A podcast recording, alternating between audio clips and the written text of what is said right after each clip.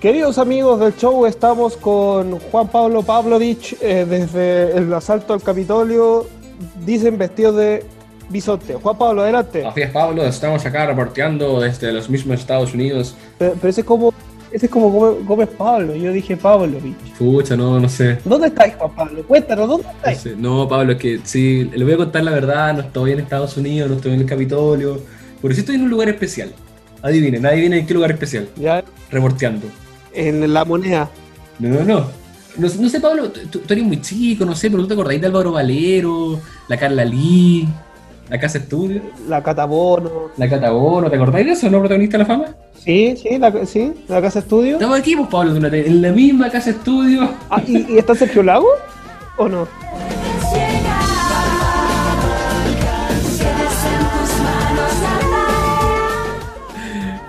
No, Pablo, estamos en la residencia sanitaria, grabando directamente para los estudios de sonido libre. Oye, Dios castiga, pero no a palo, ¿eh? ¿No te gustó reírte? Todo cae por su propio peso.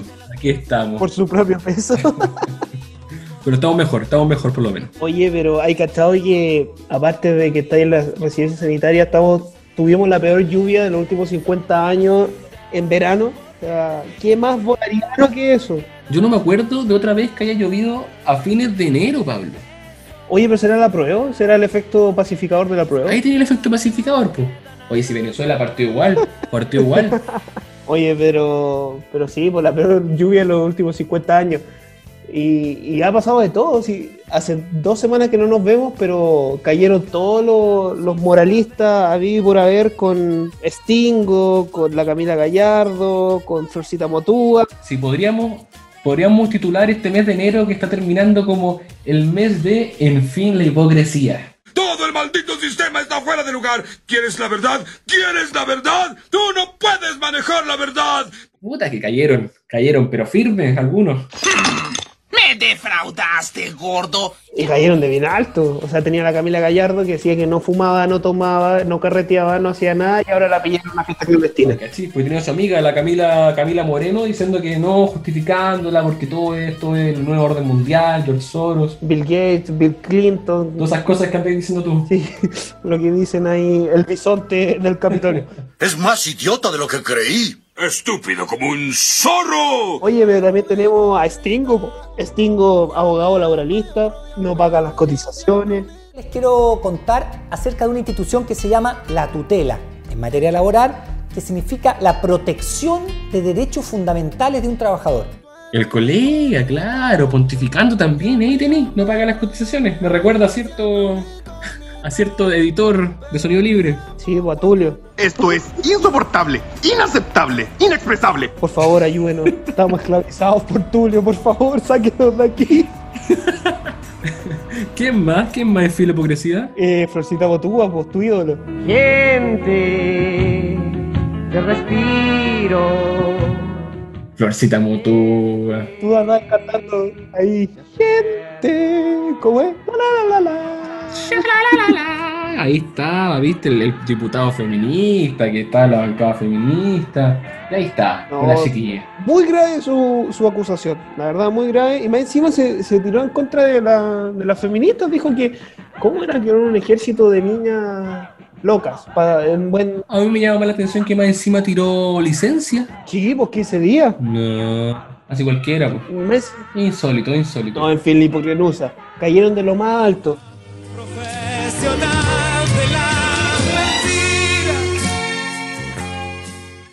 Claro, y en fin, la hipotenusa toda la gente que no, la gente de la izquierda que le encanta apuntar con el dedo, que si esto le hubiera pasado a, a- en vez de la voz de los que explotan, le hubiera pasado al programa de Checho Irane ¿Sabes qué más? Estamos todos locos.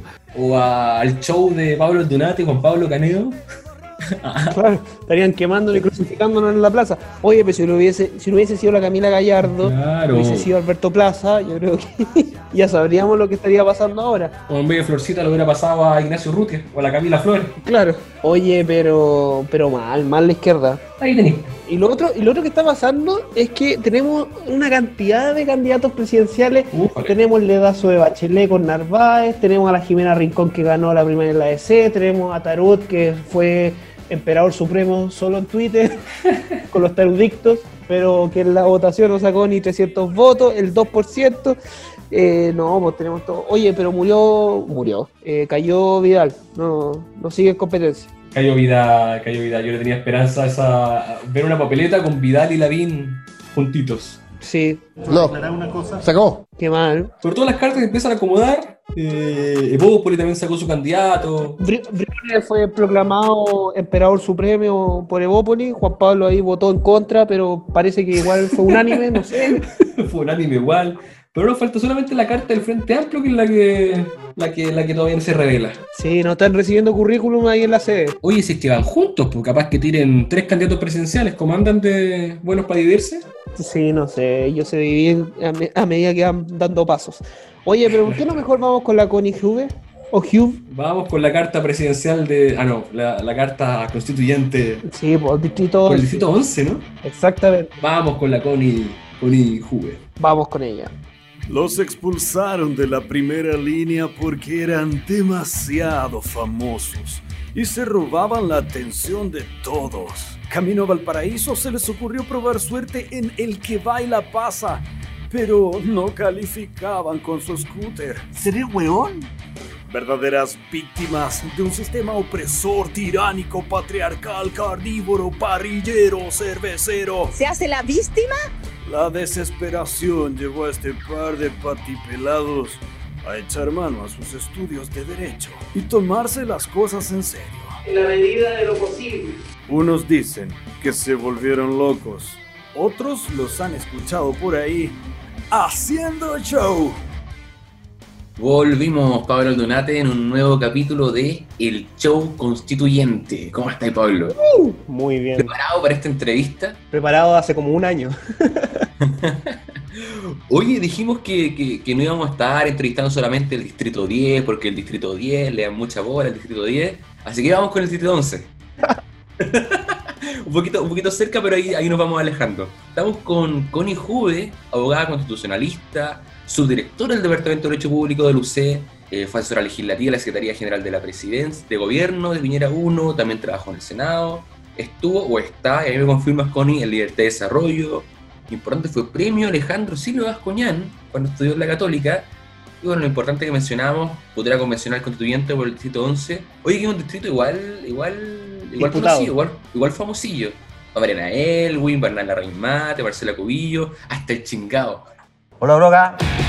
Hacía como 20 peras que no nos veíamos, pero aquí estamos. ¿Cómo está ahí, Connie? Bien, Juan Pablo, Pablo, eh, también, perdonen por haberlos hecho madrugar. No, no, no. Caneo venía de una fiesta clandestina, así que no, no creo que madrugo tanto. No, no le, no le sí, Pablo. no- ahora no podemos tener talla con eso. Para aclararlo, el tema de libertad de desarrollo, formo parte del Consejo de Políticas Públicas, soy consejera de Políticas Públicas de Libertad de Desarrollo y trabajé ahí también, pero se suele confundir que trabajo en verdad en Libertad de Desarrollo eh, tiempo completo, pero, pero no, soy, soy consejera de Políticas Públicas. Y sí, pues el Distrito 11 es un distrito también donde van muchos, tenemos muchos, muchos candidatos, muchos candidatos que van por fuera y claro, entre comillas, ¿cierto? Es un distrito famosillo, como dicen ustedes, eh, parecido al Distrito 10, abarca las comunas de Las Condes, Vitacura, Lo Barnechea, además de La Reina y Peñarolén. ¿ah? Hago esa distinción porque esos dos distritos estaban separados antes del cambio de sistema electoral. Súper. Oye, Connie, primera vez que eres candidata a la universidad también quisiste ser candidata a algo, delegada, federación, o primera vez. Mm, Normal, o sea, tuve algunas candidaturas en, en la universidad, eh, no sé, fui delegada, pero más bien me tocó participar siempre como, siempre tuve como algún rol en el centro de alumnos o en la federación. Ah, siempre presente. importantes en segunda línea. ¿ah? Y lo mismo, lo mismo, lo mismo en el, desde que me puse a trabajar, siempre, siempre más bien en segunda línea. Yo te diría que, por cierto, esta es la primera vez que soy candidata así real, así que, así que nada, ha sido toda una, toda una, toda una experiencia. He participado en muchas, muchas campañas desde que era muy chica, pero, pero ya una campaña mía, esta es la primera vez. Oye, sobre eso, Connie, de hecho, volviendo a, a- a- los, famis- a los famosillos del distrito, yo creo que en esta elección hay muchos de la segunda, tercera, cuarta y quinta línea que están pasando primera precisamente por esta elección, los que eran asesores, los que trabajaban a veces con, con diputados, con gente más política, ahora están pasando a primera línea Pero también está pasando lo que pasa en toda elección, que los partidos, eh, bueno, ya no los partidos, pero aparecen muchos famosillos, famosillos de la tele, actores, comunicadores. Yo mencionaba recién tú en el distrito eh, Valchingao, eh, Pesutich. Pablo Caneo. ¿Qué opinas de eso? Juan Pablo Caneo, acá por el distrito. no. ¿Qué opinas tú de eso? ¿Esta elección será verdad que la gente en realidad va, va a pensar en candidatos que tengan este rol más académico, conocimiento en derecho público? O se va a dejar quizás llevar más por, por, por esto, eh, sin pero por estos famosillos de la televisión? Sí, yo creo que lo primero es de que, mm, eh, y esto yo lo dije mucho antes del, antes del plebiscito, eh, existía una eh, sobreexpectativa respecto de la participación, de quién iba a poder participar como candidato, me refiero, eh, porque obviamente hay muchas maneras de poder participar, pero como candidato a la Convención Constitucional. Finalmente todo el mundo decía que el ciudadano común y corriente va a poder ser can candidato y eso no era cierto. ¿ah? Yo creo que también la inscripción de las candidaturas demuestran eso, demuestran que probablemente el ciudadano común y corriente no, no, tiene ni una chance con un sistema electoral como el que tenemos, con distritos tan grandes territorialmente hablando, para ser, para ser candidato. Ahora, lo, los estudios de opinión y los sondeos te muestran de que las personas, ¿verdad?, están buscando gente que esté más preparada para esta elección, o sea, se hace una distinción. Y yo obviamente esperaría que, eso finalmente, esa proyección se cumpliera después en la, la elección. Ahora, yo creo que no es bueno que hayan solamente expertos, bueno, de hecho, no va a ser así pero, pero creo que igual es bueno que hayan personas que tengan algún conocimiento respecto al derecho constitucional o el derecho público o del derecho para efectos de poder, de, poder, de, de, poder participar de la Convención Constitucional, porque el objetivo que va a tener la Convención es redactar la Constitución, o sea, redactar una ley claro. finalmente. Entonces, no creo que sea bueno que haya puros expertos, por supuesto que no, no va a ser así tampoco, eh, pero sí creo que igual es, es, bueno que, es bueno que hayan por lo menos algunos en la convención porque creo que va a ser, van a cumplir un rol muy importante. Así es. Esperamos cumplir un rol, un rol importante. ¿eh? Eh, yo tengo dos cosas que decir. La primera es que cada, eh, cada vez nos acercamos más al cartón completo de esta hora se improvisa. Ya, ya lo hemos dicho con Belolio, con Poguche, con la Natalia, ahora con la Constanza, así que... Oye, ¿verdad? Estamos, estamos cerca. Sí. Nos falta las de Reche y creo que la Javi Parada, y ahí ya estamos listos. Oye... Bueno, ahí sí el contacto ahí con la Javi me cuentan, porque con la Javi somos, somos bien amigas. Eh. Es una de las personas que yo creo que la ha hecho bien a la, bien a la política, ¿no? La, Javi, la Javi Parada. Sí, y en la centro izquierda también. Oye, Connie, eh, si yo fuera un elector del distrito 11, si yo viviera en una de esas cinco comunas y dijera, ya, tengo que ver dentro de toda esta manga de candidatos, porque van a ser muchos, va a ser una sábana, ¿qué diferencia a Connie Juve eh, respecto a los otros. Y aquí quiero hacer la pregunta concreta. Por ejemplo, si tú tuvieras que votar eh, el día de mañana entre un presidencialismo y un semipresidencialismo, que al parecer ya está medio cocinado en algunos centros de estudio y es bien transversal, pero, pero ¿qué votarías tú con respecto a, no sé, a ciertos órganos? ¿Qué, debería haber? ¿Cuál sacamos? ¿Cuál inventamos? ¿O cuál deberíamos tener por la necesidad que hoy día tiene Chile? Eh, ¿qué, qué, qué, diría Conijuve?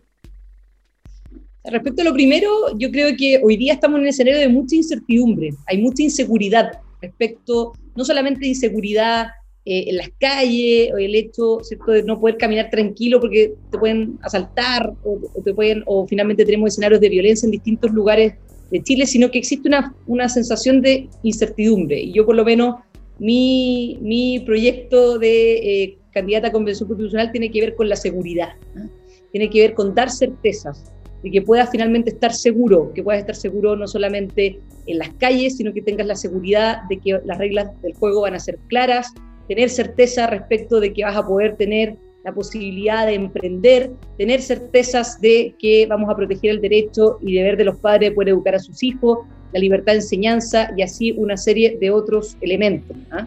Si tú me tuvieras que preguntar o, o, o, o frente a la pregunta de qué es lo que me diferencia, por lo menos yo lo que pretendo es dar esa seguridad. Creo que mi, en mi calidad de profesora de Derecho Constitucional puedo, en el fondo, hablar con propiedad respecto de esa seguridad, ¿ah? de dar seguridad al menos de que nos vamos a preocupar que la regla fundamental, como es la Constitución, tenga reglas claras, te dé certeza, ¿ah? te dé seguridad. Yo creo que ese, ese, es, mi, ese es mi eje central eh, de, la, de, de mi proyecto como candidato. Ahora, en relación con la parte orgánica, si mantenemos un presidencialismo o un semipresidencialismo. Mira, a mí la verdad voy a, voy, a, voy a dar una respuesta rara, porque no me gusta ninguno de los dos. ¿ah? Me gusta mucho más, en teoría, el parlamentarismo. Y si es que tenemos que explicarlo para la gente que nos está escuchando, eh, si alguien ha visto la serie Borgen. I dag har regeringen fået vedtaget de sidste dele af vores store velfærdspakke, og dermed har vi vist, hvad vi vil med Danmark. Es eso, ¿ah? es el parlamentarismo. Eh, obviamente distintos tipos también de parlamentarismo, el alemán, el inglés, ¿cierto? El español, eh, hay distintos tipos de parlamentarismo. Ahora, yo creo que un parlamentarismo en Chile, hacerlo de golpe, no funcionaría. ¿ah? ¿Por qué? Porque a Chile le hacen mal los Transantiago. O sea, el cambio de 0 a 100 o cambiar completamente los paradigmas no, no resulta. ¿ah? Y por eso lo que creo es que lo que debiéramos hacer, o, por lo menos lo, que, lo, que a mí me parece que debiera, o cómo debiéramos avanzar, es parlamentarizar el presidencialismo. ¿Qué significa eso? Significa introducir algunos mecanismos de colaboración y cooperación entre el presidente y el Congreso. Hoy día el presidente y el Congreso no conversan, ¿ah? están completamente, son completamente antagónicos y eso tiene que ver con un problema estructural, ¿ah? de factor de estructura, y tiene que ver con un tema también de atribuciones eh, y otros mecanismos, de, o falta de mecanismos de colaboración. Y aquí voy a, me voy a pegar quizá una, lata, pero voy a tratar de explicarlo brevemente. ¿Por qué tenemos un problema estructural? Porque tenemos elecciones conjuntas de presidente con parlamento, ¿ya? Eh, eso tenía sentido con un sistema electoral como el binominal, que tenía efectos mayoritarios. ¿Qué significa eso? Significa que era más posible, era más probable que el presidente obtuviera mayoría en el Congreso, por la lógica de coaliciones. Pero con un sistema electoral como el que tenemos hoy día, eso es imposible. Al presidente le cuesta trabajo incluso alinear a sus huestes, ¿ah? alinear a su equipo eh, en el Congreso, alinear a sus eh, aliados. Entonces, esas elecciones conjuntas con sistema electoral proporcional generó una tormenta perfecta, generó lo que se denomina parálisis institucional o gobierno dividido. Y eso es algo que tenemos que cambiar, modificando eventualmente el sistema electoral, cambiando el sistema de elecciones conjuntas y introduciendo mecanismos de colaboración y cooperación entre el presidente y el Parlamento. Entonces yo, yo optaría por un sistema como ese. ¿ah? Y no existen sistemas puros propiamente tal. Está bien que los sistemas se le puedan introducir mecanismos de otros sistemas o regímenes de gobierno para precisamente poder eh, encontrar el que no, el que, el que no, en palabras de Joaquín Lavín, el traje que nos quede mejor. Oye, qué bueno eso que mencionaste de, porque sí, o sea, nosotros en el mundillo liberal hemos hablado harto del tema del parlamentarismo, si Chile necesita un parlamentarismo, y tiende a haber consenso en el mundillo liberal de, que el parlamentarismo es la vía que, Chile necesita, pero ¿es la vía que Chile está preparado para llegar? Esa es mi gran duda. De, hecho, muchos me han criticado porque yo, por ejemplo, yo igual apoyo un sistema presidencial, pero por un tema sea más cultural. Me cuesta ese salto, me cuesta ver ese salto en Chile. Por una cuestión de que, pucha, 200 años con un presidente cuasi monárquico. ¿200 años, Oye, bueno, muchos años. No entremos, no entremos en detalle que todavía no, todavía no empiezo a estudiar. No, pero son 200, son 200. oye, pero, oye, pero pasando, volviendo al tema eleccionario del, del, proceso constituyente, te quería preguntar por los pueblos indígenas. Porque hubo cuatro pueblos que, bueno, uno que ni siquiera se presentaron, otros tres que no consiguieron las firmas.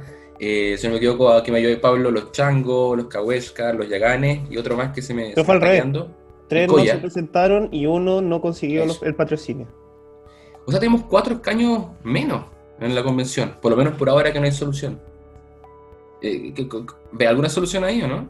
Mira, hay que ver primero qué pasa con, la aceptación también de las candidaturas. Ojo con eso, porque el CERVEL todavía, o por lo menos a mí no me ha llegado ninguna notificación de aceptación o rechazo de las candidaturas. Entonces, el, el efecto real lo vamos a ver recién pasado eso. ¿ah? Eh, ver si, por ejemplo, los patrocinios que se consiguieron para otros pueblos, esos patrocinios son suficientes, que cumplen con los requisitos, etcétera. ¿Y, qué opinas de esto? Porque además de, de eso que no hubo escaño, está el cupo de pueblo originario, el cupo, la paridad de género, por ejemplo. Hay un montón de, de, de estructuras que podrían después replicarse en la Constitución. ¿Tú crees que están así?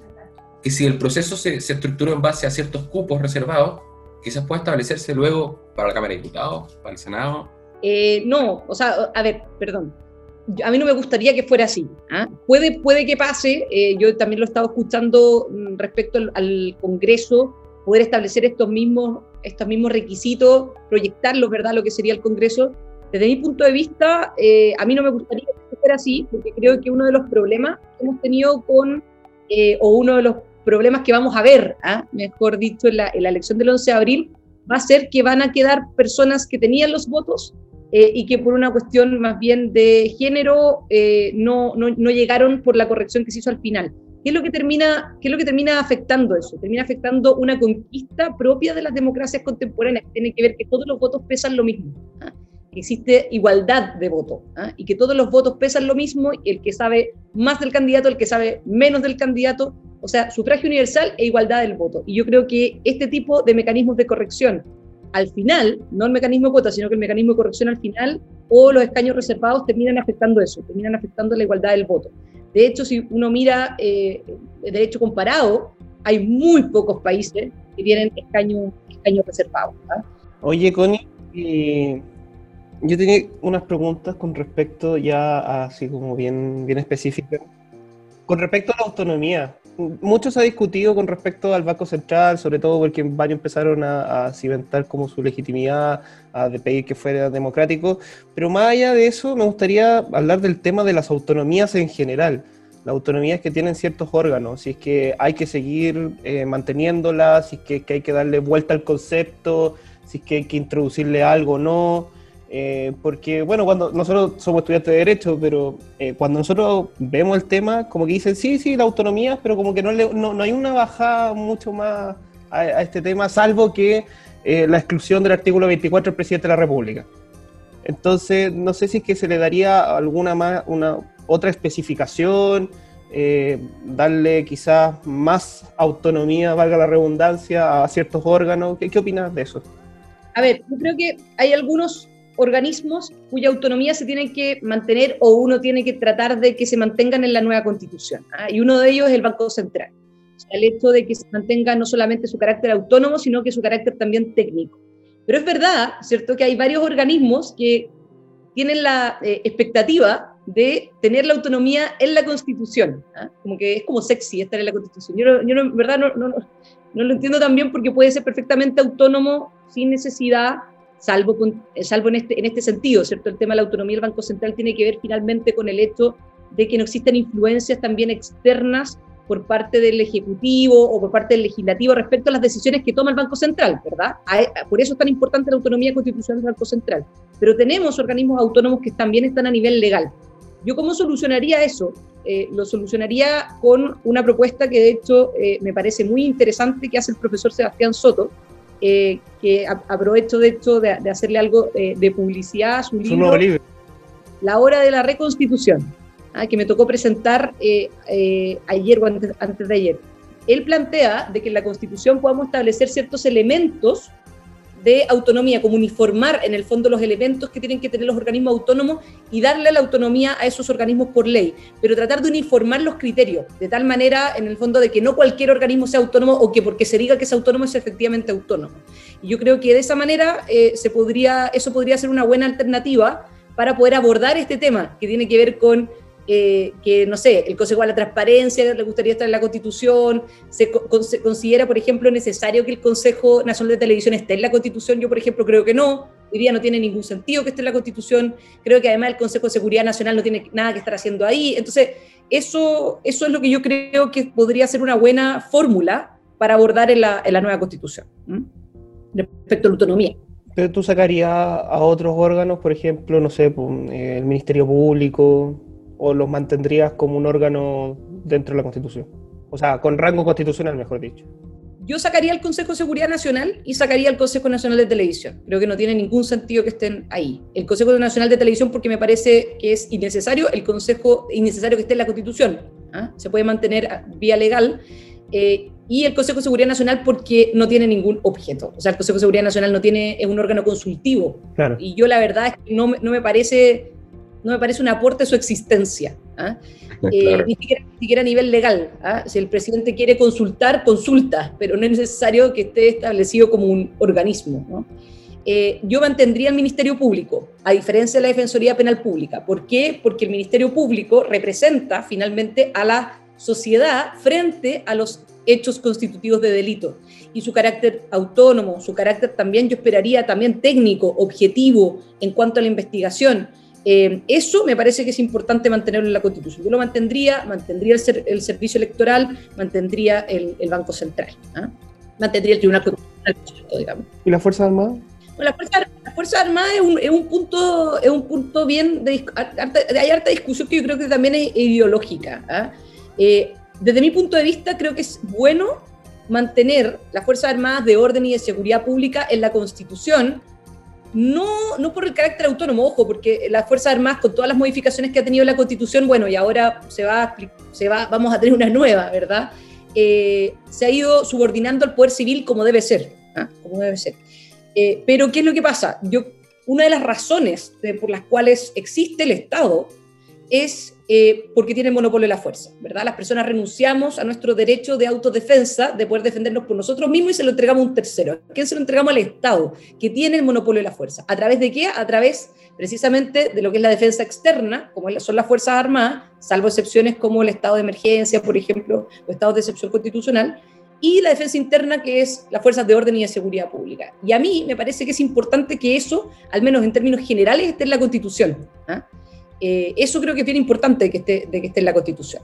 Obviamente con ese tipo de regulaciones y entendiendo, nuevamente, que está finalmente subordinado al Poder Civil como está hoy día y en base a las modificaciones que, ha tenido la Constitución durante el tiempo. Y con la creación de nuevos órganos, quizá por ahí te, te leí algo de la como mecanismo de, no, mejor explícame tú, porque no me quedó muy claro, pero la creación quizás de nuevos órganos de defensoría del contribuyente, por ahí algunos estaban planteando, quizás por fin crear un ombudsman. Sí, a mí... Defensor del pueblo. A mí el defensor del pueblo no me gusta, ¿ah? no, no me gusta el defensor del pueblo porque creo que... Mm, me parece que se presta para mucha politización eh, ese, ese, ese, tipo de roles. ¿ah? Concuerdo. Yo creo que, y a mí me han, dicho que esto no, no, no, es buena la comparación, pero, pero la verdad es que a mí me parece que la, comparación puede ser, eh, puede ser eh, justa en términos de ver la defensora de la niñez. ¿ah? Y yo creo que finalmente no, o sea, su, su, rol ha sido un rol bastante político respecto a este tema, más que el cumplimiento del, del, de, lo, que la norma le, le, le, exige como defensora de la niñez.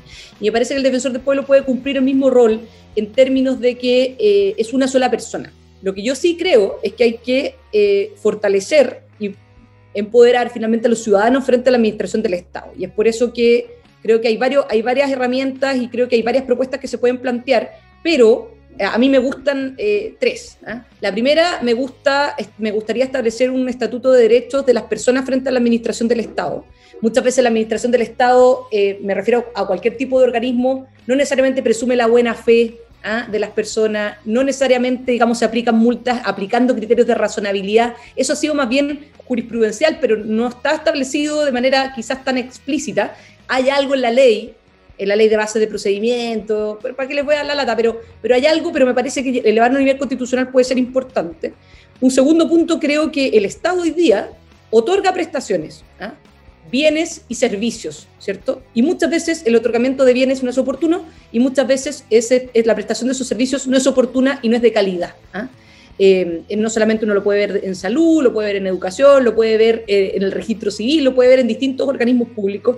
Y creo que ahí también las personas tienen derecho a que las prestaciones otorgadas por el Estado, que es financiado finalmente por todos nosotros, sean oportunas, sean de calidad. Y me parece que sería bueno establecer en ese sentido una acción que puede ser legal, pero elevar a nivel constitucional la posibilidad de hacerlo para que las personas puedan, digamos, hacer exigible esos bienes y esos servicios de manera eh, oportuna y de calidad. Y en tercer lugar, creo que yo lo que haría en vez del defensor del pueblo eh, es establecer una contraloría que sea colegiada. ¿Colegiada? Colegiada, sí. O sea, creo que es bueno que la Contraloría finalmente no esté todo concentrado en, un solo, en una sola persona, sino que más bien en un consejo. Uh -huh. Estilo Banco Central, estilo, por ejemplo, Comisión de Mercado Financiero, que pasamos de las SBS, la, la Superintendencia de Salud y Seguro, y la de Banco, se fusionaron y terminaron generando una comisión, que es la Comisión de Mercado Financiero. Yo creo que el tipo de decisiones que hoy día está tomando la Contraloría, que tiene que ver con eh, fiscalizar, ¿verdad?, que eh, se estén utilizando bien los recursos públicos y también eh, se encarga, ¿verdad?, de hacer el control de legalidad, es decir, el contraste de los actos del, gobierno se ajusten a la ley, me parece que ese tipo de decisiones no tienen que pasar por una sola persona, sino que tienen que pasar por un consejo o una comisión. Entonces yo en vez del defensor del pueblo lo que haría sería tener este abanico de propuestas que creo que podrían ser bastante más, bastante más efectivas eh, y evitar la politización de, una sola persona siendo cierto el, defensor del pueblo. Yo creo que a, a Contralorito no le gusta esto. ¿Lo constitucionalizamos o no lo constitucionalizamos? Entiendo que Contralorito renunció o por lo menos quien, era, hacía de Contralorito, pero probablemente a Contralorito no le va a gustar, pero, pero, no sé, yo, no significa quitar el rol del Contralor, lo que creo, eso sí, es de que sería bueno armar un consejo para que esto no sea como decisión, digamos, de una sola, de una sola persona, tomar este tipo de decisiones que está tomando hoy día la Contraloría. Oye, no hemos hablado del Tribunal Constitucional, que es un órgano que, he visto que está en, igual, en amplia disputa porque muchos lo quieren eliminar, o sea, no sé si muchos, pero algunos lo quieren eliminar, quieren pasar su atribución a la Corte Suprema, a Cortes de Apelación, incluso algunos vi por ahí que querían pasar eh, algunas facultades del TC a, tribunales de, base, a jueces de letras, tribunales de letras. ¿Cómo, cómo, ve eso? A ver, yo, yo, a mí me gusta el Tribunal Constitucional y me gusta tener un organismo especializado que se encargue eh, del control de constitucionalidad. ¿ah? Ahora, yo creo que la, premisa central es eh, que nos pongamos de acuerdo en tener un control de constitucionalidad. ¿Qué significa eso en simple? Que eh, tener un organismo, que sean tribunales de justicia o que pueda ser un organismo especializado como el Tribunal Constitucional, que contraste que la ley no pase a llevar las reglas fundamentales del juego. O sea, que una mayoría circunstancial no pase a llevar la norma suprema. Porque si no tenemos eso, no tiene sentido tener constitución. Claro que sí en la lógica de la supremacía constitucional, en la lógica de la pirámide, que la constitución está arriba y que las demás normas, ¿verdad?, se tienen que ajustar a ella. Mejor no tengamos constitución, porque si la, finalmente la constitución, nos vamos a poder saltar la constitución por ley simple y no va a haber nadie que lo controle, entonces no tiene mucho sentido. Entonces yo creo que la premisa, la premisa central primero es ponernos de acuerdo que el control de constitucionalidad es necesario. Ahora, el mecanismo para hacer el control de constitucionalidad es discutible.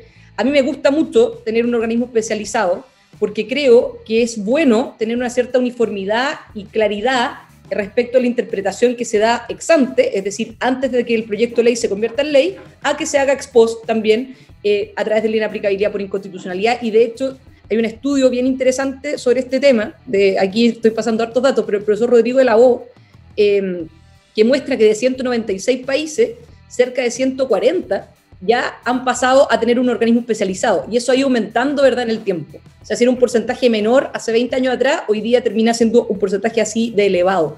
Por lo tanto, a mí por lo menos creo que estamos en la tendencia correcta y lo que sí creo es que hay que hacerle cambios al Tribunal Constitucional, pero no tanto respecto a sus facultades, sino que respecto de su, eh, de su composición. O sea, yo creo que ya no resiste esto de, tener, de, no tener homogeneidad, de no tener uniformidad en relación a los tipos de nombramientos. Yo creo que los nombramientos, comillas, a dedos que hace el presidente de la República no son correctos. Y lo que yo creo, no respecto a la decisión del presidente, sino que el, mecanismo, ¿no? Eh, para que no se malentienda. Eh, y me parece de que tiene que ser un mecanismo eh, similar, sino igual al de la Corte Suprema, del nombramiento de la Corte Suprema. O sea, yo creo que tienen que participar los tres poderes del Estado en todos los nombramientos, no solamente en algunos. Yo tengo una pregunta más ñoña, eh, porque la otra vez estaba tuiteando. Qué sorpresa, Pablo. Y varios me, me, siguieron en el tweet que lancé. ¿No será este el momento de sí que sí, ahora sí que sí, eh, de los tribunales contenciosos administrativos? Porque ya tuvimos el problema de la, de la constitución del 25, después la del 80, cuando la reformaron en el 89, pero ¿no será esta la oportunidad de, de, consagrarlo y de verdad tener tribunales contenciosos administrativos? O, y aquí viene mi otra pregunta, ¿pensar en un consejo de Estado al estilo francés? Sí, mira, yo el tema de los tribunales contenciosos administrativos yo lo encuentro muy interesante eh, y de hecho, bueno, fue una, una, promesa de la constitución del 25, ya que estamos en los ñoños y que finalmente no se terminó, no se terminó cumpliendo. Y generó muchos problemas. Claro, pero yo creo que, por ejemplo, la Contraloría, eventualmente en esta lógica, ¿verdad? De la comisión del Consejo que estaba yo diciendo anteriormente, podría eventualmente cumplir ese rol. ¿eh? Al menos en una primera instancia, porque todos entendemos que después los tribunales revisan eh, los dictámenes que puedan estar, eh, que puedan estar de por medio.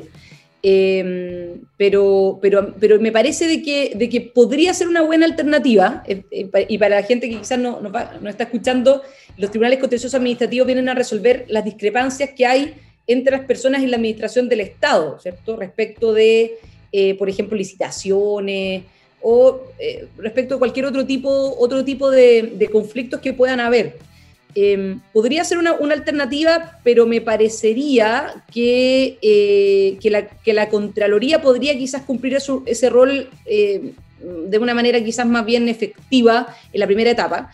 Y creo que es bueno que de todas maneras eso tenga un segundo control, que finalmente es el control judicial, que es un control más generalista, ¿no? No es tan, no es tan especializado.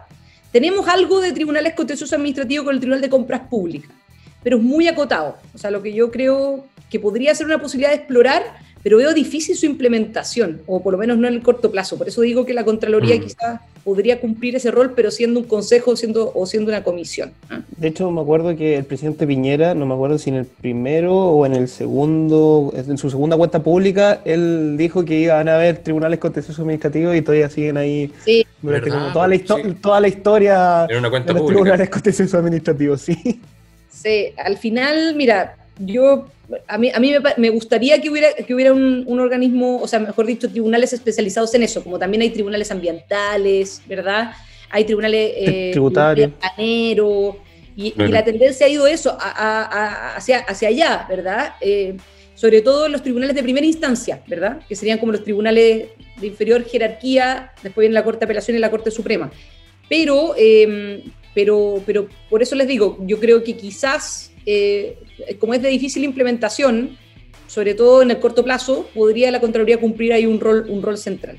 Pero, pero no lo encuentro para nada una mala idea, o sea, encuentro que es una gran idea, lo que pasa es que por alguna razón finalmente el tema de la implementación ha sido bastante, bastante difícil. Sí.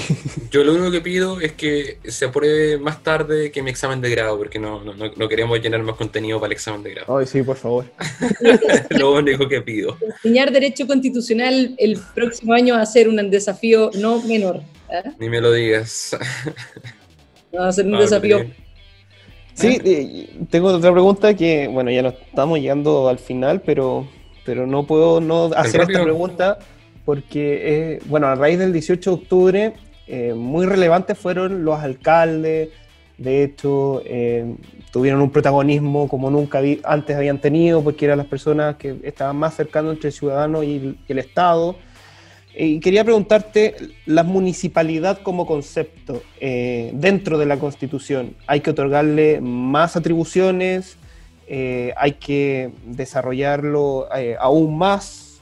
¿Cómo ves tú la municipalidad? Porque yo creo que va a ser un tema muy discutido dentro de la Constitución, o al menos dentro de este proceso que, que se viene. Oye, Pablo, déjame complementar eso igual, a ver si, si ya que está un poquito relacionado, federalismo, mayor regionalización, ¿Cómo tú ves eso? A ver si podemos hacer el switch. A ver, yo creo que la descentralización, a mí, me parece por lo menos para, como para aclarar, que eh, el Estado unitario eh, hay que mantenerlo, pero descentralizando de manera efectiva. ¿ah?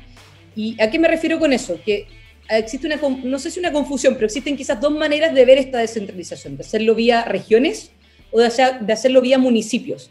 Yo para serle bien sincera, eh, al principio me inclinaba por hacerlo vía regiones y eventualmente hacer quizás macro regiones, por ejemplo, entendiendo que las regiones también tienen, muy, o sea, tienen distintas realidades y por lo tanto eh, darle una autonomía parecía quizás más cercana a un Estado regional.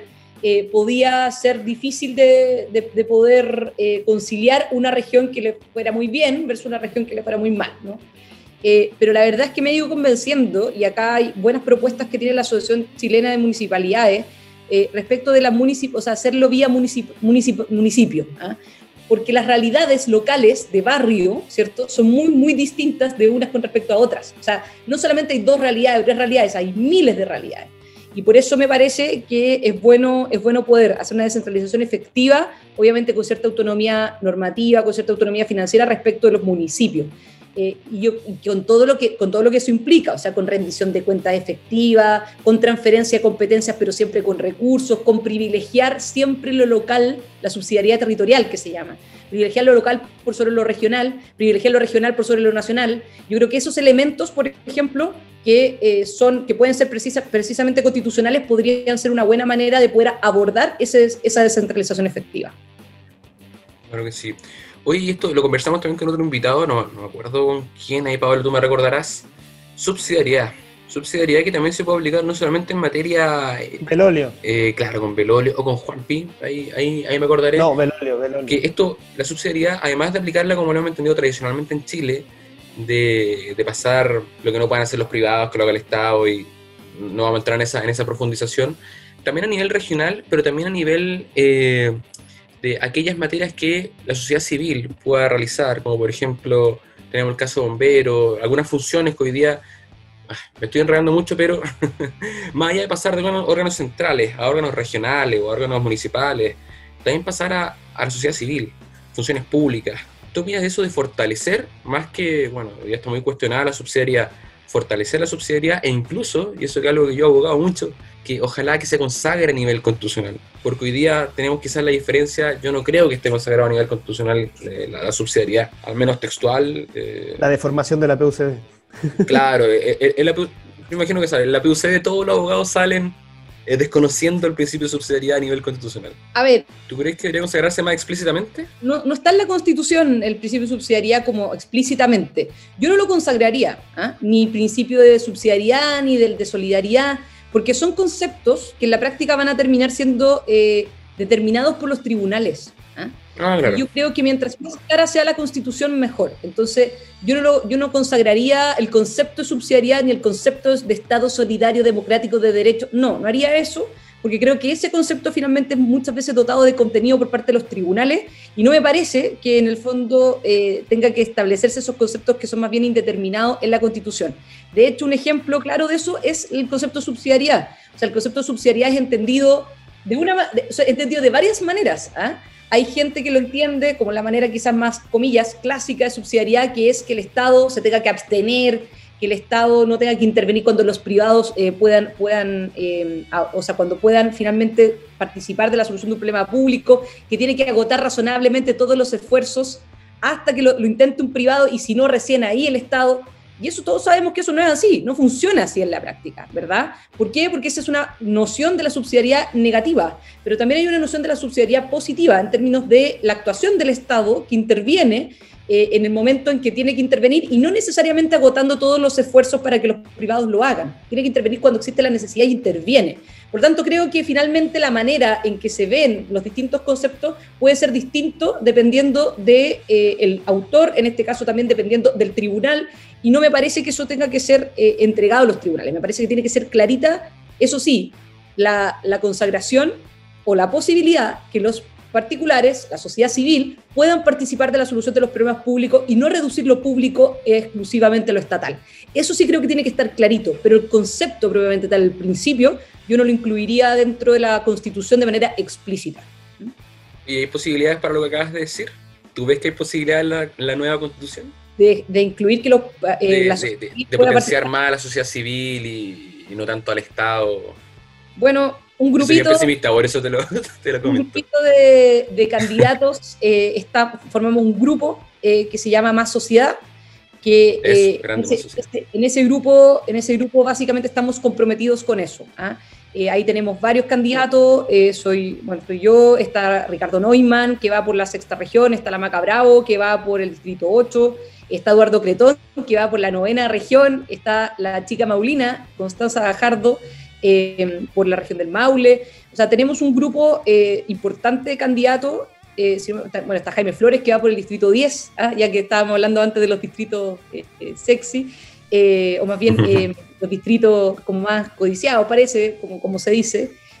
yo creo que ese, con ese grupo, que somos candidatos también de esta, de esta, de esta asociación, de este, de este organismo, ¿verdad?, que está en vías de institucionalizarse más sociedad, estamos en esa línea, ¿no? De potenciar a, la sociedad civil eh, para que pueda participar de la solución de los problemas públicos. Y nosotros, por lo menos, yo, es un compromiso que tengo de que eso lo, lo voy a impulsar fuertemente en la Convención Constitucional si llego a ser electo.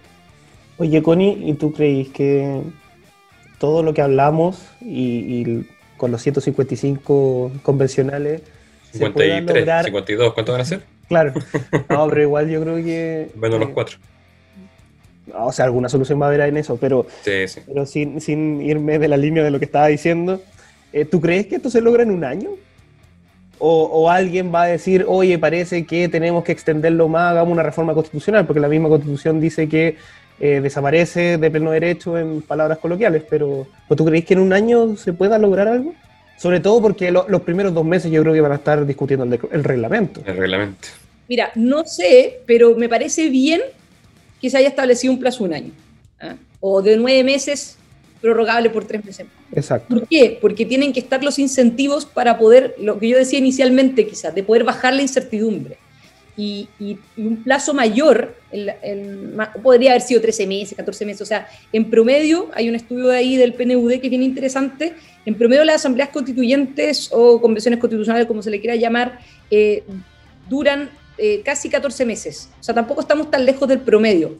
Y creo que es bueno que se establezcan varios incentivos para que se logren acuerdos. ¿Qué es lo que pasa cuando tú tienes un periodo prolongado de tiempo? Bueno, no tienes ningún incentivo a llegar a acuerdos rápido. Y lo que vamos a necesitar ahora en la convención es tratar de llegar a acuerdos rápido. Y no solamente está ese incentivo, sino que también está el incentivo de que si no se llega a acuerdo, se disuelve la convención. Eso también te presiona para que eh, en un escenario donde tienes que, donde tienes una comillas, hoja en blanco, donde tienes que juntar acuerdos por dos tercios, se trabaje a toda máquina para lograr esos acuerdos y terminar finalmente con la incerteza que implica tener un proceso constitucional abierto. Entonces, yo creo que sería una muy mala señal que se hiciera una reforma constitucional luego de haber aprobado vía plebiscito las reglas del juego, eh, porque, porque las reglas del juego est- estaban claritas en el plebiscito de que si ganaba el apruebo, como fue, y ganaba la convención constitucional o la convención mixta constitucional, el plazo de eh, redacción iba a ser un año. ¿ah? Eh, esas eran las reglas que se hicieron del plebiscito. Entonces, cambiarlas con posterioridad a mí me parece que igual es, es tramposo. Yo esperaría que, si no, que, eso no, que eso no ocurriera. Yo lo digo porque los congresistas son bien ingeniosos a veces, y sobre todo en este, en este periodo después de octubre del 2019. Llevan al extremo la creatividad, eh, Sí. para decirlo de una manera elegante. Claro que sí.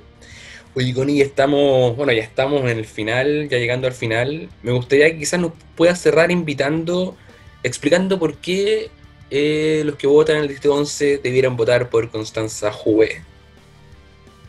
Bueno, eh, yo me he dedicado toda mi vida al derecho, eh, o por lo menos toda mi vida profesional, al derecho constitucional. Soy profesora de derecho constitucional y creo que tengo mucho que aportar en la, en la- en la Convención Constitucional. Eh, hay al menos eh, dos cosas que me- a mí por lo menos me, me motivan mucho para estar ahí, o sea, tres cosas en realidad, pero la más importante es el hecho de poder dar ciertas certezas. ¿ah? de certezas de que vamos a eh, tener un país seguro, con reglas claras, eh, donde se privilegie la poten- o sea, el hecho que se pueda potenciar a la sociedad civil de participar de la solución de problemas públicos, que eso no sea lo exclusivamente lo estatal, donde el Estado está al servicio de la persona humana y no al revés. ¿ah? Eso por lo menos van a ser mis ejes, eh, eso es, es el proyecto que tengo como, como, como candidata a la Convención Constitucional, pero quizás lo más importante, lo que decía antes, me he dedicado toda mi vida profesional al derecho constitucional y creo que voy a hacer un, un aporte y voy a hacer además una garantía de certeza y seguridad respecto a mis posiciones eh, y respecto obviamente a la representación de los vecinos del Distrito 11. Fabuloso. Ya vos, Connie, muchas gracias por, por acompañarnos, gracias. por conversar con nosotros estos temas tan Muy ñoños y tan a veces difíciles de tratar, Pero que van a estar en la discusión. pero que van a estar en la discusión. Así que gracias, pues, Connie, gracias por acompañarnos. Muchas gracias a ustedes, muchas, muchas gracias a ustedes. Nos vemos en otro capítulo entonces. Nos vemos en un próximo capítulo, nos escuchamos en un próximo capítulo. Chau, chau. Chao. Chao.